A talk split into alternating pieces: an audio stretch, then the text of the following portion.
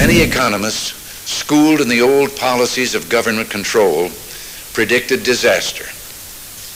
Instead, as the recovery took hold, inflation and interest rates dropped, new businesses began incorporating at the astounding rate of over 600,000 a year, and employment took off, up about 8 million new jobs.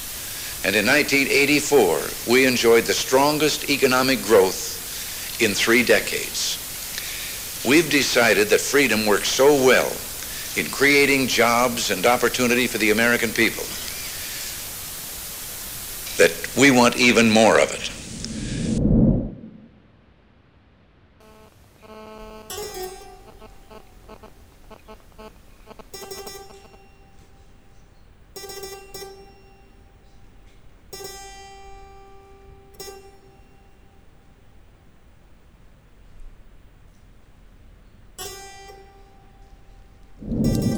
When I return to the United States, I will be presenting an historic tax reform proposal to our legislature that will not only cut tax rates even further, but make them less progressive.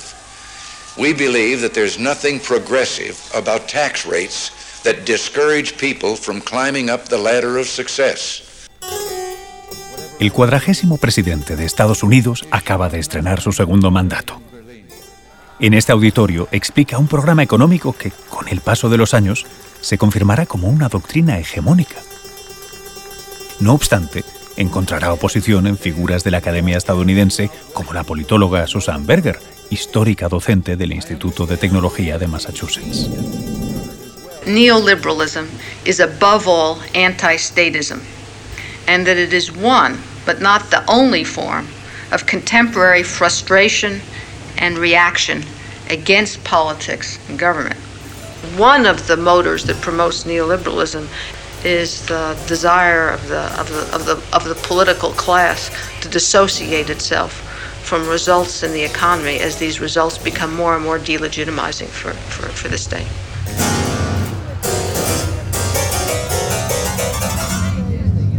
Y a estas voces críticas se unen la de otros detractores de la doctrina allá donde empieza a expandirse, como es el caso del humanista, escritor y economista José Luis San Pedro. Realmente muchos problemas actuales son la agudización del capitalismo eh, como consecuencia del neoliberalismo desatado después de los acontecimientos de París del año 68 no voy a insistir en eso, pero eso ha sido lo que ha conducido a los neoliberales, a la libertad absoluta del mercado y a todas estas barbaridades contra las que hemos estado muchos.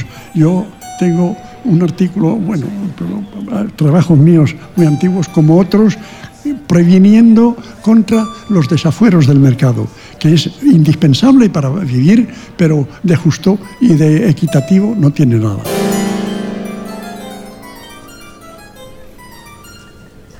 Hemos alcanzado en el calendario ese futuro que tantos hombres y mujeres imaginaron en ficciones en el pasado.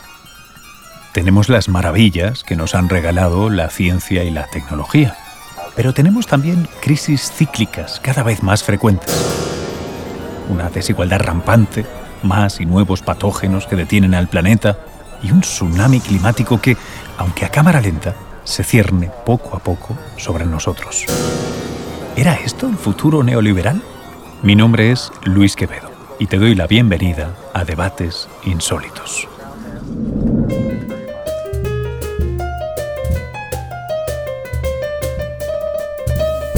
Debates Insólitos en la Biblioteca de la Memoria.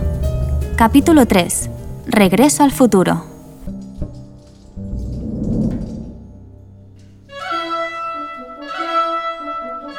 Vamos a empezar por el principio. ¿Qué es el neoliberalismo, profesora Berger? Now, by neoliberalism, I mean contemporary reformulations of the classic 17th and 18th century liberal worldview. On the side of the economists, the names that are associated with neoliberalism are those of Milton Friedman, of von Mises, and Hayek. And above all, what the economists have contributed to neoliberalism is a frontal attack on Keynesianism and on Keynesian economic theory. On the other side, on the side of politics, I'm struck by the absence of any single great thinker or theorist in the elaboration of neoliberalism. And what we find rather in different countries is the influence of a variety of different popular writers, journalists, publicists, and politicians in the creation of a constellation of views that have come to be known as neoliberalism.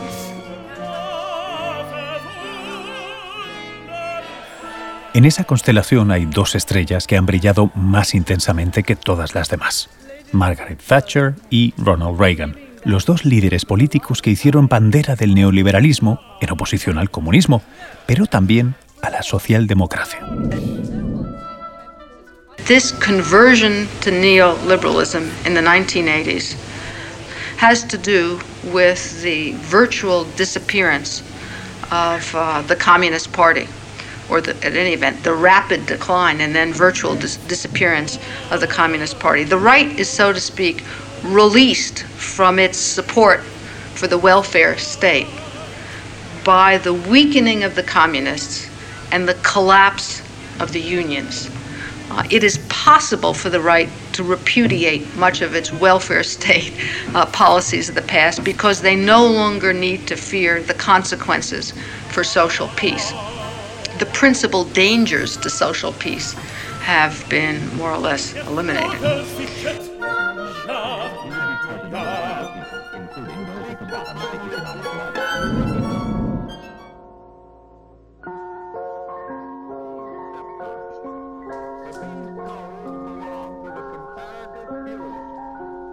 I am old enough to remember the dark days of the Great Depression when short-sighted national interest and beggar thy neighbor economic policies ended up turning us all into beggars and plunged the world into a totalitarian nightmare from which we did not escape until the end of a long and bloody world war. With that lesson fresh in their minds, the leaders of democratic Europe, the United States, and other free nations met after World War II and agreed to demolish the trade barriers that had done so much evil. Ronald Reagan se refiere al Acuerdo General sobre Aranceles Aduaneros y Comercio, firmado por 23 países en el año 1947. Un acuerdo que colocó las barreras arancelarias hasta los niveles más bajos de la historia reciente y que facilitaron las importaciones y exportaciones, dando pie a un periodo de expansión económica como nunca antes se había dado en el mundo. Pero ¿fue de verdad así para todo el mundo? Yo como economista reconozco que el dinero tiene cierta utilidad, eso es verdad, porque a mí también me sirve. Pero es que hay dos clases de economistas, sobre todo. Hay distintas clases, pero se pueden clasificar en dos. Los economistas que se dedican más que nada a hacer más ricos a los ricos y los economistas que nos dedicamos más que nada a hacer menos pobres a los pobres y gran parte de las cosas que nos están pasando se debe al predominio de los primeros.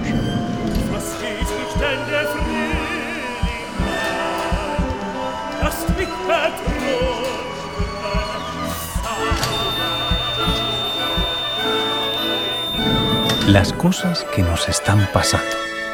Hablamos de crisis económicas y financieras cada vez más recurrentes pero quizá también de una crisis climática agravada por nuestro modelo productivo que estamos viendo llegar y no parecemos dispuestos a frenar. Pero estamos de verdad en un momento tan crítico.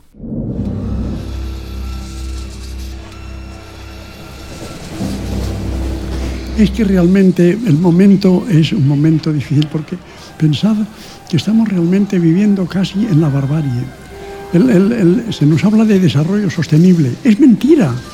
No es posible sostener el desarrollo. ¿A dónde nos llevan estos líderes que mandan ahora? No digo en España, en todas partes. ¿A dónde nos llevan? No, lo saben.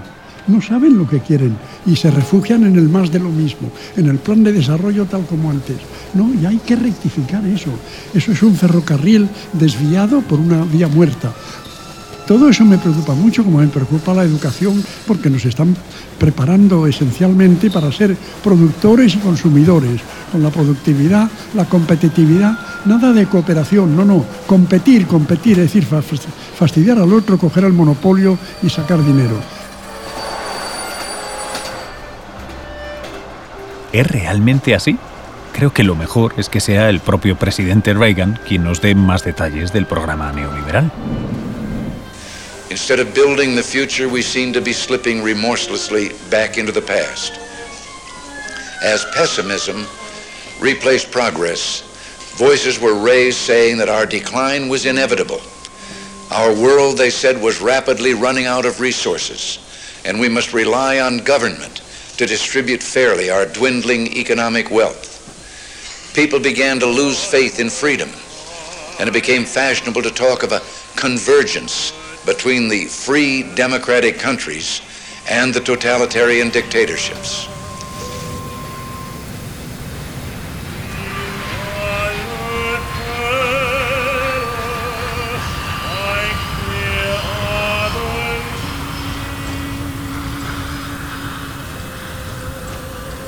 No obstante, la escasez de recursos es un problema económico fundamental y la idea del cambio climático producido por el uso de combustibles fósiles es anterior a la década de los 80.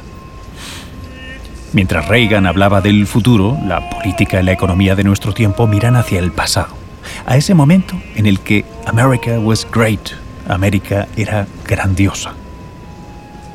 Vamos a ver qué opina la filósofa Marina Garcés. Marina, es como si hubiéramos renunciado a imaginarnos un futuro que no fuera distópico, como si no fuéramos capaces de pensar en algo diferente al desastre. No es exactamente el fin de la historia que imaginara Francis Fukuyama. A esta situación de rendición yo la llamo condición póstuma y uso esta palabra porque parte de la, de la aceptación de la irreversibilidad de la destrucción. Haber asumido la irreversibilidad de la destrucción de nosotros por nosotros mismos y sus consecuencias éticas, políticas y culturales en nuestro presente. Es decir, hemos renunciado a preocuparnos porque hemos asumido que no somos capaces de afrontar este problema de manera colectiva. Hemos tirado la toalla como sociedad y sálvese quien pueda. Más que pesimismo, puro derrotismo. Pero, si es así, ¿qué es lo que podemos hacer? ¿Cuál es el papel de los gobiernos? In the United States, we rejected pessimism. We came to believe that government was more the problem than the solution, that the massive growth of government spending was weighing down the private sector, and that huge increases in taxes and regulations were stifling individual initiative and destroying opportunity for our people. In our country, we've always held it as an article of faith that freedom works. And I came into office determined to give freedom a chance.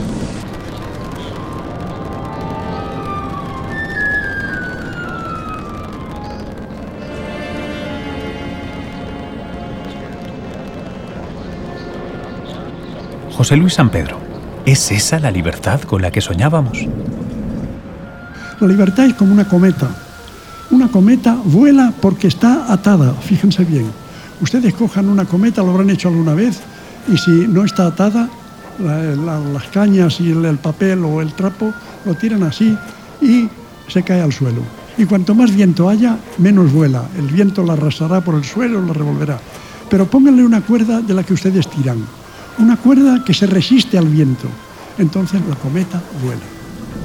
Si seguimos con la metáfora de José Luis San Pedro, la cometa, una vez se ha desprendido del hilo que la tenía atada, volando, por inercia, debe acabar cayendo por su propio peso. Si sabemos que nos asomamos al abismo, ¿por qué no nos detenemos antes de dar otro paso adelante? Today, we've come to understand that all the nations of the earth are part of one global economy. Our economic fates interwoven in a tapestry of a million connecting threads. We understand that we break those ties only at our peril. For if too many of them are severed, our prosperity will begin to unravel. No puedo dejar de pensar en el documental Hypernormalization, en el que el director británico Adam Curtis toma prestado un concepto del antropólogo ruso Alexei Yurchak para describir eh, los últimos años antes de la disolución de la Unión Soviética, cuando era evidente que se avecinaba el colapso, pero nadie era capaz de imaginar una alternativa. ¿Hemos alcanzado la hipernormalización en el mundo neoliberal? ¿Era esto el futuro? La condición póstuma para mí no es un no future a la, ¿no? en versión punk, es algo más grave, digo, porque lo que acepta es la desconexión de toda acción presente con sus consecuencias posteriores, ya no digo de futuro, podemos incluso prescindir de esa noción, pero sí de sus consecuencias. Hay un pedagogo, por ejemplo, Máximo Recalcati, que habla de la, de la pérdida del nexo ético en la acción pedagógica. Claro, ¿quién puede enseñar? ¿Quién puede ponerse enfrente de unos niños, de unos alumnos, de unos interlocutores, si no tiene ninguna idea incorporada de que eso tiene alguna consecuencia. Pero algo habrá que podamos hacer. Quizá sí estamos perdiendo el futuro. No lo sé. Y quizá no es lo más importante. Pero lo que no podemos es seguir perdiendo el tiempo.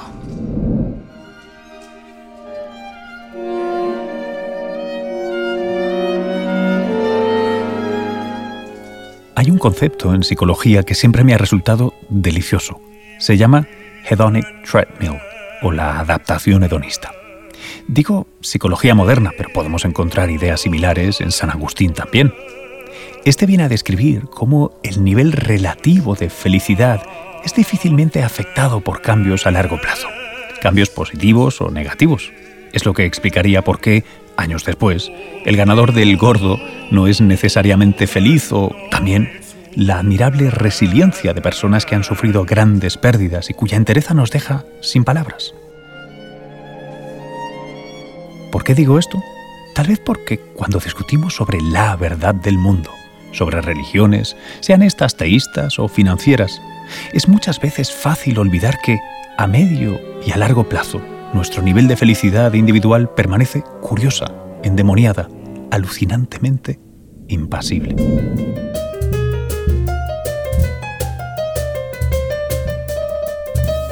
En el siguiente capítulo de Debates Insólitos utilizaremos la ansiada búsqueda de la vacuna como metáfora para reflexionar sobre el sufrimiento y la noción de libertad individual.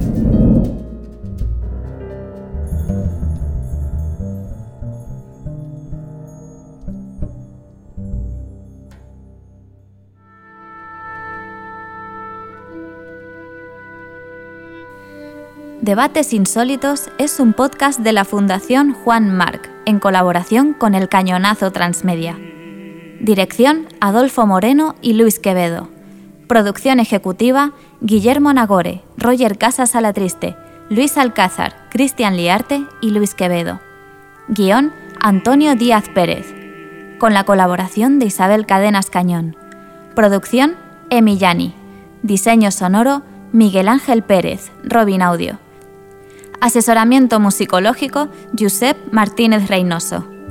Comunicación y estrategia, Marisa Mañanos, Alejandro Fernández y Camila Fernández.